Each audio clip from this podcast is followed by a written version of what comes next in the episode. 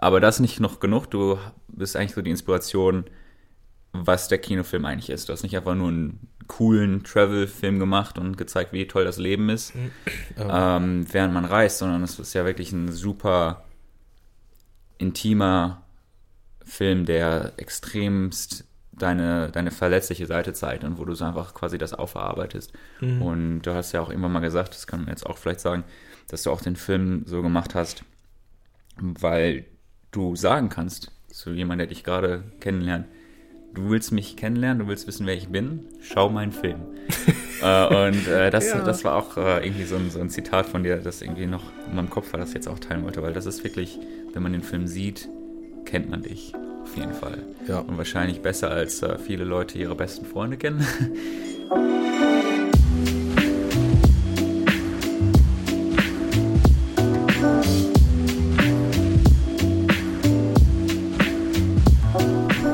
Zweite Folge, Fortsetzung von der ersten. Willst du? okay. Ja, ich, haben wir einen Titel? Ähm,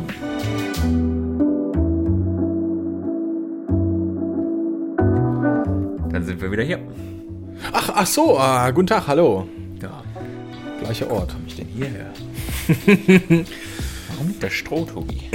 Oh, oh, mein- oh mein Gott. Gemütlich hier. Gut, ähm, wir sind immer noch im Studio. Genau. Folge 2. Folge 2 von, äh, oder, äh, ja, Folge 2, komm, wir nennen es einfach Ah, Folge 2. Folge 2 Episode. Immer. Hallo, E-Beams wieder. oh, scheiße, nee, ich muss mir da abgewöhnen. Äh, Tobias Köhn hier für den Podcast äh, vom Träumer zum Macher. Heute in der Folge 2 äh, ist immer noch Felix Hannibal mir gegenüber und wird äh, noch ein paar letzte Fragen loswerden.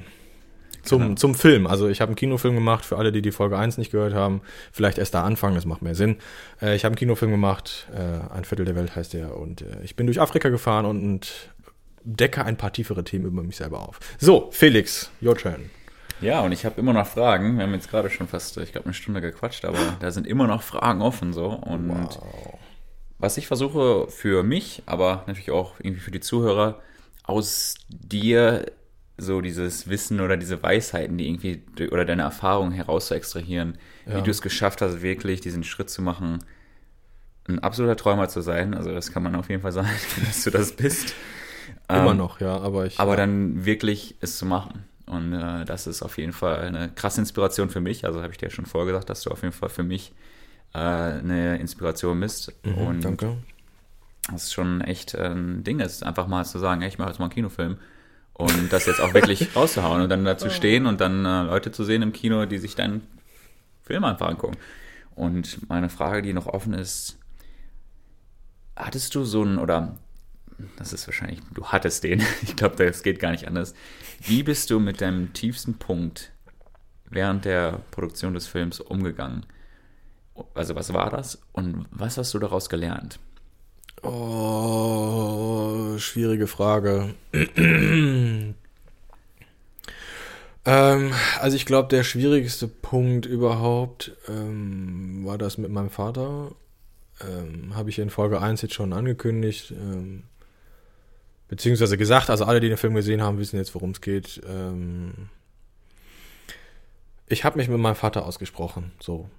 Und das ist erst nach Afrika passiert. Das ist erst nach diesem, nach diesem Erlebnis, an dem ich selber gewachsen bin, passiert und wo mir eben dieses Muster, dass, dass ich immer, wenn ich meinen Vater irgendwie gesehen habe, so, "Hm, hier ist irgendwas komisch, so, ich fühle mich hier nicht wohl und ich hm, weiß nicht genau warum, so, und dann habe ich das halt analysiert und es war ein ganz, ganz krasser Tiefpunkt. Ähm, ich weiß nicht, wie viele Tränen ich äh, darüber vergeudet habe, so, ähm, ja, wie bin ich damit umgegangen? Also, da sind wir jetzt wieder beim Mut finden, weil seinem Vater mal ins Gesicht zu sagen, Papa, du in meiner Kindheit so mit uns beiden, das war jetzt nicht so der Brüller, ne? Ähm, das ist halt, da habe ich hart lange mit mir gehadert und also über Wochen. Und ich wusste es aber schon, schon, ja, eben diese Wochen lang. Und dann bin, war ich bei ihm und habe vor ihm gesessen und äh, wusste jetzt, okay, ich muss es jetzt sagen, sonst mache ich es nie. Und da, das, was ich in Folge 1 schon gesagt habe, so, du kannst deine Gefühle, wenn du genau weißt, wo, wo du du gerade bist, und das war eben diese Angst vor der, vor seiner Antwort einfach zu sagen, okay, nee, das hindert mich jetzt einfach daran, wirklich vorwärts in meinem Leben zu kommen. Also, also das, du kannst deine Angst nicht abschalten, das geht nicht. So, aber du kannst es ignorieren, du kannst es in der Ecke schieben und sagen, da bleibst du jetzt und hältst dein verficktes Maul. So, und du sabbelst mir nicht dauernd, weil man hat ja diese, diese dauernden Selbstgespräche mit in seinem Schädel, so, nein, will ich das jetzt, kann ich das jetzt, ah, fuck, macht das Sinn und so, ne? Und dann, dann kommt immer diese Stimme von Angst und nein, auf keinen Fall, tu's nicht, tu's nicht. Und dann sagst du, bleib in der Ecke, Gesicht zur Wand, ne? Mein Freund, jetzt, nein, du, dreh, du drehst dich um, Fresse halten. So ungefähr. Ähm, äh, das ist halt, oh, das war schwierig. Aber das ist, war auch eins der schönsten Schlüsselerlebnisse währenddessen natürlich, also das war ja in, im Prozess des Filmes, ihm das zu sagen und er eben gesagt hat, ja, das habe ich, empfinde ich auch so und ne, dass, dass sich das so aufgelöst hat und jetzt haben wir eben die geilste Beziehung überhaupt so. Das war, glaube ich, auch das Schwierigste überhaupt in meinem Leben, was ich so gemacht habe. Weil eine Person, die einem eigentlich so nah ist oder sein sollte, zu sagen, ey, pff, äh, wollen wir nicht mal was an unserer Beziehung ändern und vielleicht ist da was nicht so, wie es sein sollte. Pff, das haut rein, so. Das ist jetzt nicht gerade das Einfachste, was ich je gemacht habe. Also Afrika war, die Entscheidung Afrika war way underneath. So, das war so weit darunter das war Kinderkacke dagegen. So, Felix ringt so ein bisschen mit sich. Uiuiui. ui, ui. Ja. Ja, man muss dabei wissen, also Felix hat ja bei dem Interview vor mir gesessen so und ähm, ich habe, glaube ich, wie lange habe ich, also es war eine der ersten Szenen, weil wir das chronologisch auch gedreht haben, dieses Interview. Und das war auch eine der ersten Szenen, die ich für dieses Interview gedreht habe.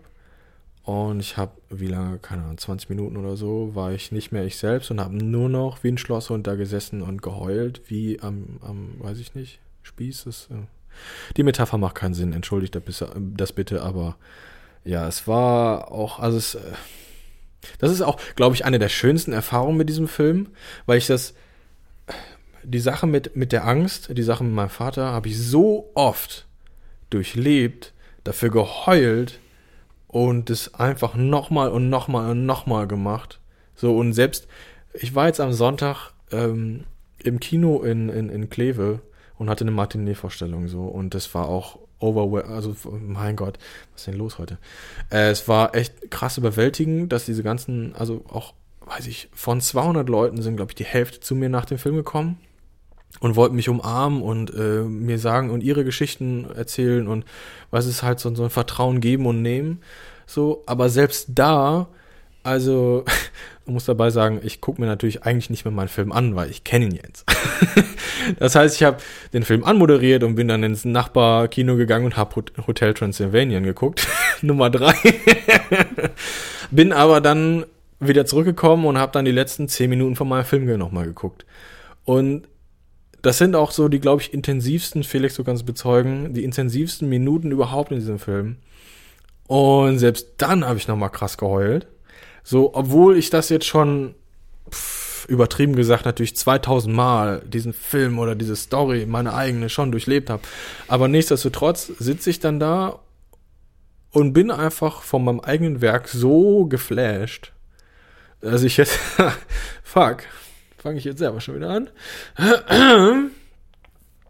ähm, ja, es ist, pff, oh, geht halt wirklich tief und es ist, äh, kratzt an meiner eigenen Seele so. Und dann gehe ich natürlich nach dieser Vorstellung, wenn ich da bin, auch nochmal auf die Bühne und ne, sag von wegen, ja, ihr könnt mich dann erreichen oder mit E-Mail schrecken oder findet meine nächsten Abenteuer auf Instagram und so. Und selbst da muss ich nochmal kurz innehalten und sagen, äh, pff, ist, oh, ja, trifft einen halt schon. Oh, und mich am meisten. Aber eine der schönsten Erfahrungen ist jetzt halt, dass ich das auch rauslassen kann. Und das ist echt etwas, was ich gelernt habe. Ich muss immer, egal welches Gefühl gerade aufkommt, ich muss es einfach rauslassen. Und wenn ich jetzt gerade heulen muss, ey, dann ist es halt so. Egal, ob da 200 Leute vor mir stehen oder nicht. Mein Gott. Die haben gerade mal Film gesehen, die verstehen das. Weil die mitgeheult haben. Und das ist, das ist, ja, wie du sagst, also man sieht den Film und versteht mich und das ist halt, oh mein Gott, immer wenn man irgendwas Neues anfängt, wenn man ein neues Projekt hat und man weiß noch nicht genau, okay, wie soll das aussehen, wie soll das werden, wie, was soll das überhaupt sein, so, dieses Warum, warum mache ich das und du weißt es noch nicht genau. Und dann bist du irgendwann fertig und in meinem Fall, also es ist jetzt egal, ob es Musik ist, ob du Poetry Slam machst oder keine Ahnung, ob du fotografierst oder ne, und du willst das Ding groß aufziehen und, und die erste Zeit, das es dauert halt elendlich lang, du kriegst mal Gegenwind und irgendwann bist du aber an diesem Punkt und sagst, ey Digi, ich bin fertig, komm mal ran hier, guck dir den Scheiß an.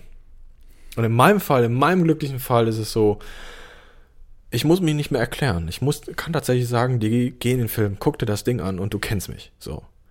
Und entweder magst du mich oder nicht. So, das ist mir persönlich dann Schnurz, weil ich bin, wie ich bin, so. Aber in den meisten Fällen, und das ist jetzt, zeigt auch die Resonanz vom Film, ist es einfach übelst krass, dass die Leute das unglaublich gut nachvollziehen können. Und das macht mich dann wieder glücklich, weil ich dieses, dieses wahnsinnig schwierige Thema oder diese schwierigen Themen einfach so easy, locker, flockig dargebracht habe, dass jeder das irgendwie sich wiedererkennen kann und da vielleicht auch was für sein eigenes Leben so ein bisschen rausnehmen kann. Hoffe ich zumindest. Ja, definitiv. Ich glaube, jeder, der den Film gesehen hat, äh, kann das, kann das bestätigen. Und was einfach so krass ist, und das hört man jetzt auch, wenn du darüber redest, ich denke, das ist irgendwie jedem klar, aber dass du so unglaublich authentisch bist und in, in der Rolle, also na, nicht, nicht in der Rolle, aber nicht in der Rolle, aber wie soll man das sagen, in, einfach mit dir im Rein bist, darüber so zu sprechen und das ähm, braucht ja immer wieder diesen Mut und ich glaube, das ist auch immer wieder dieses, dass du, dass, da, dass du das schon gewohnt bist, quasi diese Verletzlichkeit zu zeigen oder auch dir selbst das einzugestehen, dass du ähm, ne, diese Schwäche etc.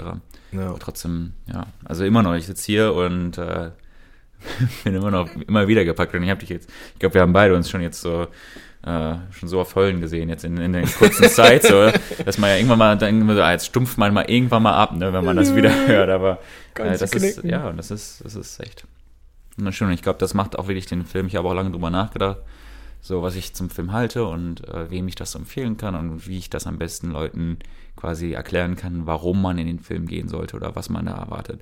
Vor allen Dingen, wenn man das Plakat sieht, würde man jetzt schnell an einem normalen Travel-Movie denken, so, mhm. ne? Und was halt so extrem besonders macht, ist halt wirklich, dass du diesen Mut hast, verletzlich zu sein, aber auch den Mut hast, authentisch zu sein und dadurch zu polarisieren. Ne, weil du gesagt hast, genauso, manche Leute werden dich wahrscheinlich vielleicht nicht mögen, so oder mit deiner Art nicht klarkommen. Ja. Ähm, Gab's auch schon. Ja, kann ich mir, kann ich mir gar nicht vorstellen. ja, nee, also nee, aber das ist das Ding, ne? Ich habe meine Ecken und Kanten so und, und das ist halt wirklich diesen Mut zu haben bei dir, du hast diese Kanten und du, du zeigst dir einfach. Und das ist halt das Schöne, dass du den Film siehst. Von, und das fängt an von einer, von einer Kameraaufnahme. Das ist halt echt so das Gefühl ist, ey, der nimmt mich jetzt wirklich intim mit in, in seine Reise. Und das ist jetzt nicht so sehr overproduziert mit einer krassen Kamera und alles ist irgendwie gemacht, sondern das ist halt echt so. Man hat das, das Gefühl, ist selbst gemacht alles. Selbst gemacht. Ne? Man hat alles riecht danach nach dir. Also man weiß, das ist Tobi. Das ist jetzt vielleicht nicht der, die krasseste Kamera oder die epischste Szene, die man schon mal irgendwo im Film gesehen hat oder äh, was auch immer, aber alles, dieser ganze Film strahlt das aus. Dieses, diese, ich nenne das immer dieses authentische ja. und dieses rohe. Und ja, das ist das. Ich glaube, das ist auch noch ein witziger Fun-Fact nebenbei so. Ich hatte das, ähm, die Idee war halt wesentlich epischer. Das war so richtig Spielfilm, ne? Und ich wollte das ursprünglich äh, mit äh, die, die Kindheitsszenen wollte ich mit einem kleinen Schauspieler. Ich habe tatsächlich einen gefunden, der so aussah, oder so, so ein Kind, das aussah wie ich früher. Und weißt du, dann äh, mit meinem Komponisten habe ich, ich habe übrigens Komponisten, ho, ho, ho. hallo Michael an der Stelle. ja, Michael Frankenberger hat das gemacht, der ist super talentierter Typ. Ist erst 19, what Als the fuck. Echt? Ja, der Typ ist erst 19 und er war, nach meinem Film ist er in die Studios nach Los Angeles geflogen zu Hans Zimmer in seine Studios und hat da für den gearbeitet. Ah, du hast den Fame gemacht, ne? So. nee, nee, das hat er schon vorher. Also nee, der ist wahnsinnig talentiert und Ähm, da hat's, genau, bei ihm hat's auch ein paar Eckpunkte gegeben, so, wo ich so sagte, nee, Digga, das muss viel epischer und bam und nee, die stärksten Szenen im Film sind die ohne Musik. Ja. Und das habe ich auch erst durch diesen Film lernen müssen, weil, ne, du bist halt so, ja, man ist ja so darauf getrimmt, so, ja, du guckst Marvel-Filme oder ne, DC, keine Ahnung, alles Mögliche. Und da ist dann immer krass unterlegt, so. Brauchst du nicht. Wenn du eine ehrliche Story hast, brauchst du das nicht, ernsthaft. So. Klar, also, ähm, die, die, die, die Bands, die ich dabei habe, so Zweiersitz und The Rough Cats und so, ja, das an diesen Roadtrip-Stellen, so, da passt das halt so übelst krass gut rein. So. Aber die Szenen, die wirklich bedeutend sind, so, ähm, sind größtenteils mit ganz, kommen die mit ganz wenig aus. Und Michael hat das relativ früh erkannt, so. Und mich hat das zu der Zeit, als wir das gemacht haben, zusammen mega aufgeregt. So, scheiße, krass, warum habe ich den genommen? Das muss viel krasser, ich will Hans Zimmer haben. Boah, das muss knallen, so. Und nein, muss, muss es null, muss es überhaupt nicht. So, ne, ich bin so froh, dass er das auch dann so durchgezogen hat und mir dann gesagt hat, Diggi, wir, wir lassen es jetzt so, weil es ist geil, so. Und das habe ich aber erst hinterher gesehen. Weil das ist ja auch immer, wenn, wenn du dir sowas überlegst, in deinem Kopf ist halt so diese krasse Vision. Und wenn du dann auch so, ja, ich will nicht sagen egozentrisch, aber so, so, ähm, so eine, so eine Persönlichkeit bist, die halt ihren Willen einfach so durchsetzen will, so. Was man in gewisser Weise, wie wir in Folge 1 schon festgestellt haben, sinnvoll ist, aber eben genau da ist es dann schwierig sozusagen oder sich darauf einzulassen, auch seinen Leuten, die man dann an Land zieht, auch zu vertrauen. Ich habe auch, Lars, Lars habe ich auch am Anfang so, ja, kacke, funktioniert das und so, wenn er was zusammenschneidet. Es passt perfekt. So, mit Lars ist es perfekt. So, weil wir haben beide eine Meinung und wenn das zusammenkommt, macht es dieses Ding. So. Wenn ich das alleine gemacht hätte, wäre es mindestens doppelt so lang und halb so gut gewesen, wenn er nicht dabei gewesen wäre. So. Und also Sachen, oh, das, ja. Das ist so ein endloses Thema, ja. Aber ich bin mega froh, dass er dabei ist und äh, immer noch Bock drauf hat. Ähm, ja, wir werden in, wenn Lars in der Folge mal dabei ist, dann ähm, wird er auch erzählen, warum er überhaupt dabei ist, weil das habe ich mich auch mal gefragt, so warum, warum soll jetzt irgendeiner Bock haben, mit mir so einen Film zu machen? So, oder ne, überhaupt, also damals war was ich vorhin gesagt habe, ähm, diese, du hast eine Idee und weißt noch nicht genau, wie es aussehen soll und ne, wie man das machen soll und so. Und in der frühen Phase dann einzufinden. Und Lars hat dann tatsächlich gesagt, ja gut, das klingt cool, das machen wir jetzt so zusammen. Und wir wissen noch nicht, wie lange das dauert. Und es hat ja tatsächlich bis jetzt so mhm. ja, ein Jahr mehr oder minder schon gedauert. Wie hast du das geschafft? Wie hast du es geschafft an dieser frühen Phase? Und da sind ja auch viele Projekte, ne, wo du, du hast diese Vision in deinem Kopf, aber sie ist in deinem Kopf und jetzt musst du quasi anderen Leuten versuchen oder andere Leute davon überzeugen, mit dir mitzuarbeiten und an dieser Vision zu hängen. Hast du, wie hast du das geschafft? Ja? Hast du da irgendwie irgendwas, was du teilen kannst, irgendwelche Tipps und Tricks? Oder war das einfach so dein Charakter, dass du einfach so mit Herz und Flamme dabei warst, dass alle anderen direkt gesehen haben, der ist, der ist an was dran? Also in dieser frühen Phase, vor allem mit Lars, ähm, er wird das später ja auch noch äh, aus seiner eigenen Perspektive schildern, äh, war es, glaube ich, schon, dass ich halt dieses Feuer und Flamme war. Also ich war zu dem Zeitpunkt schon einmal pleite gewesen und es war mir halt, weil ich in diesem Tunnel bin, so, es ist mir dann scheißegal, so. Klar kommen dann immer Zweifel und vor allen Dingen, wenn du blank bist, so, boah, das ist ein beschissenes Gefühl, so, wenn du nicht weißt, wie du den nächsten Monat überleben willst. Ähm, aber trotzdem ist halt das Ziel Nummer eins bei mir gewesen, dieser Film. Und ich musste, also es ist, ist ja noch nicht mal, dass ich wollte, sondern ich musste einfach irgendwie weitermachen. Das, ja, ist halt einfach besessen. Und ich glaube, ja, das hat Miss Lars jetzt aus meiner Perspektive so überzeugt, weil ich halt echt immer einfach mit der Stirn durch Wände gegangen bin. Und egal was kommt, so ich mach weiter. Und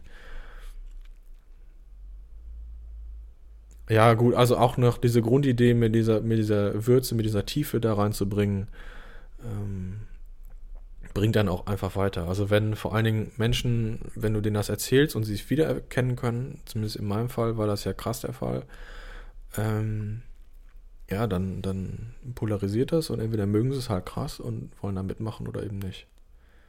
So. Ich, ja, bei anderen Projekten Ja, also wenn man jetzt Spielfilme macht oder so, äh, gibt's, äh, klar, man, man kann immer Leute begeistern, da mitzumachen und äh, will sie nicht mitmachen. Also es funktioniert schon. So, ich weiß nicht, ob ich jetzt leichter oder schwieriger kann. Also es ist schwierig abzuschätzen, weil ich halt immer bis jetzt immer Sachen gemacht habe, die für mich wichtig waren. Hm. Also die ich für richtig und wichtig gehalten habe. So, ja. ja, und das kann ich halt nur bestätigen, nicht zu sehen, wenn du darüber redest und vielleicht, wahrscheinlich kommt es jetzt auch in einem Audioformat rüber, spätestens im Filmformat, wird man äh, feststellen, dass diese Leidenschaft, dass man die spürt einfach und dass man das sieht. Und ich kann mir gut vorstellen, dass wenn du zu mir gekommen wärst an einem bestimmten Punkt und du hättest noch keine Vision, aber man, man spürt das und man vertraut dir da oder man hat dieses, ja, der ist an was dran, der möchte das wirklich mhm. durchsetzen. So. Und ja, also dieses, dieses Feuer, was man drin hat, ne? dieses, diese Bestimmtheit. Ich ja. glaube, das äh, zieht das einfach an. Und du polarisierst halt auch stark. Ich glaube, das ist auch nochmal diesen Mut zu polarisieren. Ne? Dass ja. man quasi nicht sagt, ja, hier allen irgendwie gerecht macht, sondern du hast wirklich die Leute an Land gezogen, die da richtig Bock drauf hatten und die voll hinter dir stehen für den, wer du bist. So, und du bist halt ein schon, ne, haben wir ja gemacht, polarisierender Charakter, einfach durch die Art und Weise, dadurch, dass du quasi ohne Entschuldigung einfach der bist, wer du bist und ja, das ist auch wieder. Ja, das ist, das ist ja auch immer so ein schwieriges Thema, so ähm, sich selber zu akzeptieren. Ähm, aber wir können mal kurz das Side Story äh, veröffentlichen. Mhm. Wir waren letztens im Kino, Felix und ich, mit ein paar anderen Freunden, in dem Film 303, der auch so ein bisschen philosophisch daherkommt und verschiedene Themen so ein bisschen ähm, beleuchtet aus verschiedenen Aspekten und eben. Voll. Genau, voll. die wichtigste Szene, ja. Ähm, könnt ihr euch auch mal angucken, äh, falls ihr die Möglichkeit habt. Und ähm, da gibt es eine Szene, wo eben das Thema Selbstliebe angesprochen wird, so.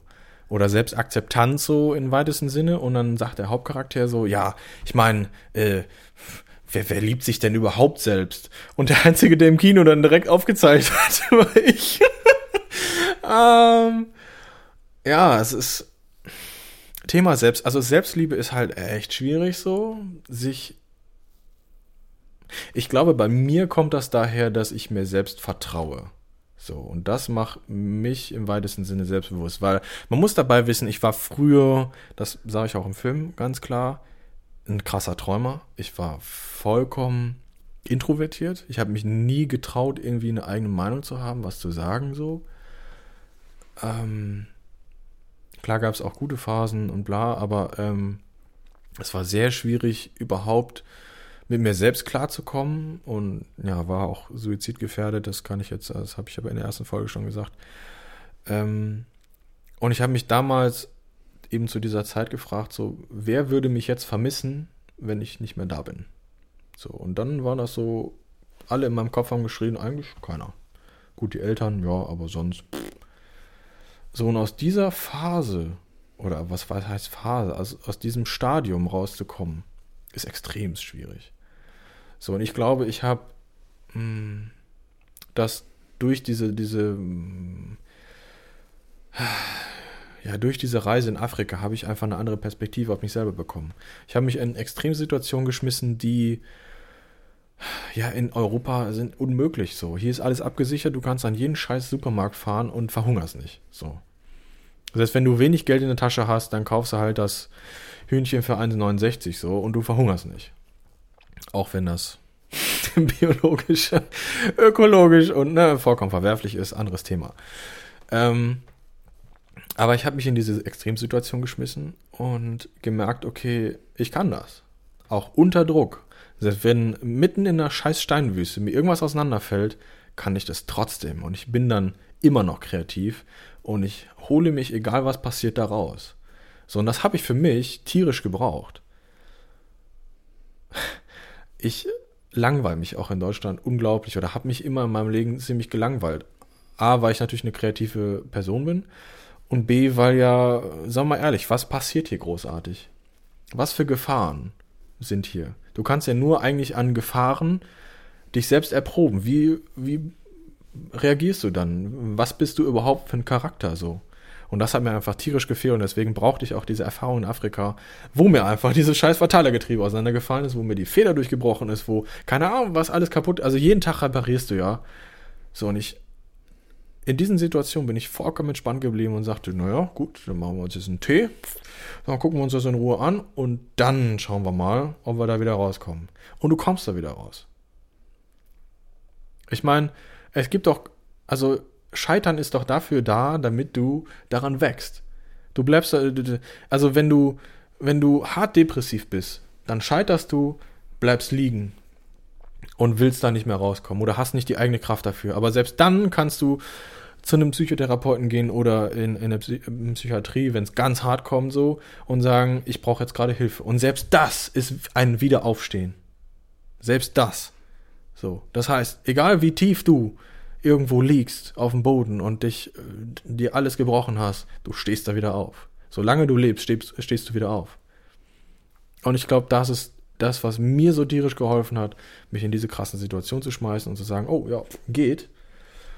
Und dadurch weiß ich, dass ich mir selber vertrauen kann. Und jetzt ist es halt, naja, so ein natürliches Selbstbewusstsein, sagen wir mal so. Also es ist jetzt nicht, ähm, ich tendiere auch dazu, dass ich meinen Bühnen-Ich einfach mal auf, irgendwo hinschmeiße und äh, vorkommen überkandidelt irgendwie eskaliere. Ja, klar, keine Frage so.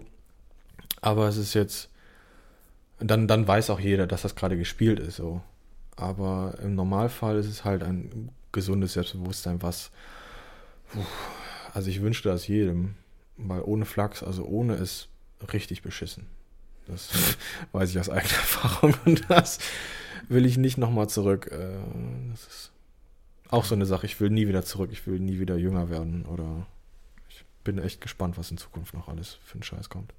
Ja, das kann ich auf jeden Fall bestätigen, als jemand, der selber jetzt, jetzt nicht unbedingt super viel, aber auf jeden Fall ein bisschen gereist ist, ähm, dass wirklich dieses also das Normale, du bist aus deiner Komfortzone raus, du hast Herausforderungen, die du normalerweise vielleicht gar nicht hast und du bist ja. auch meistens, wenn du jetzt äh, alleine reist, komplett auf dich alleine gestellt, was ja auch oft in, in, Deutschland jetzt nicht der Fall ist, weil du ja quasi überall Leute hast, die du kennst und erreichen kann. Ja. Ne, Mami, Papi kann auch mal kurz mit dem Auto vier Stunden. Also du kannst ja quasi überall irgendwie dein Support-Netzwerk zu dir holen. Das heißt, du hast nie dieses Gefühl, okay, ich bin komplett alleine.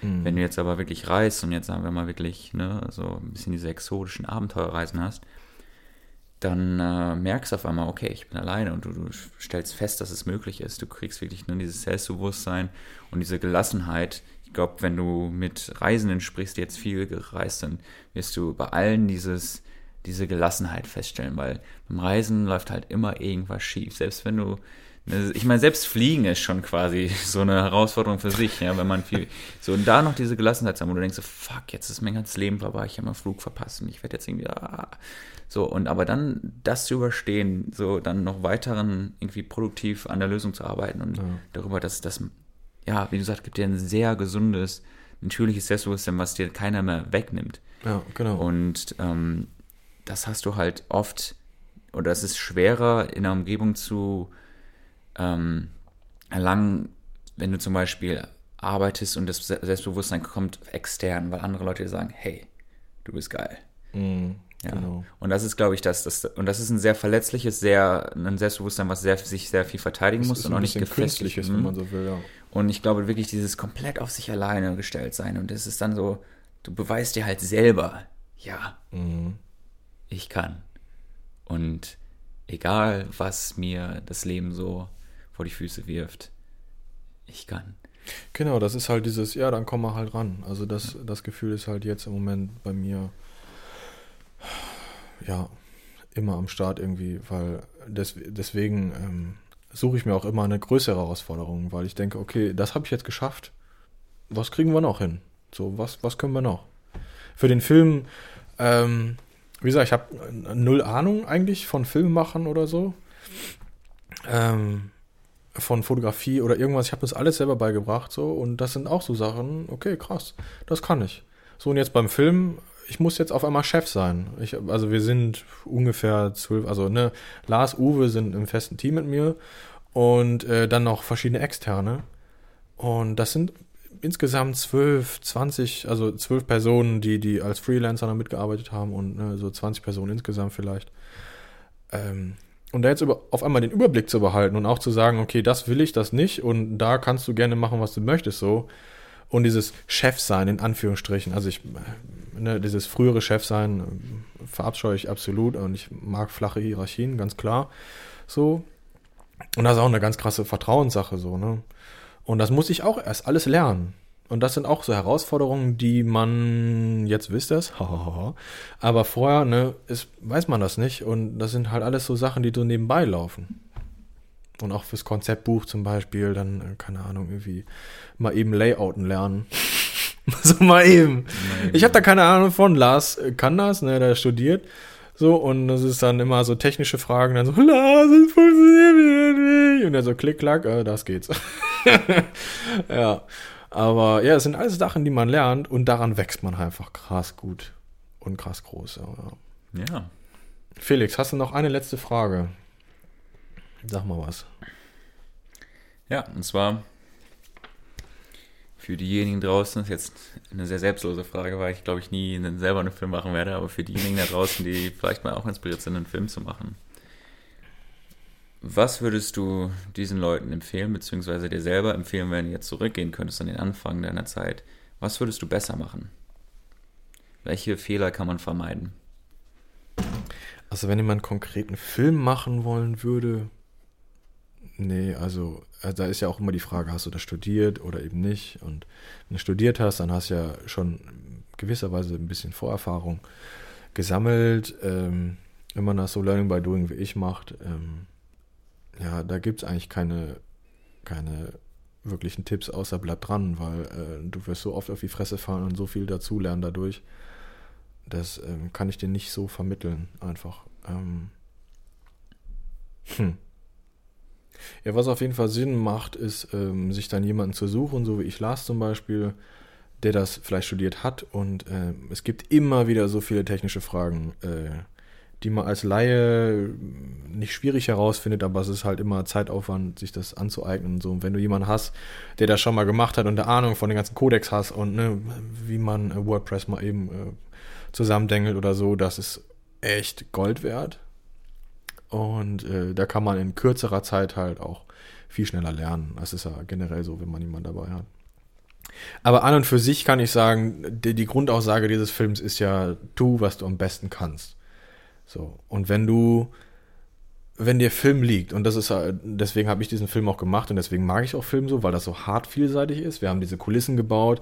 Äh, ich musste mich mit Ton auseinandersetzen, wie kann man das vernünftig aufnehmen und so und ne, Kameratechnik und bla und Schnitt und ne, all diese Sachen, die du irgendwie, wenn du den Film siehst, gar nicht, gar nicht auf dem Schirm hast, aber das ist so vielseitig, äh, sowohl handwerklich, kreativ und auch geistig als Herausforderung.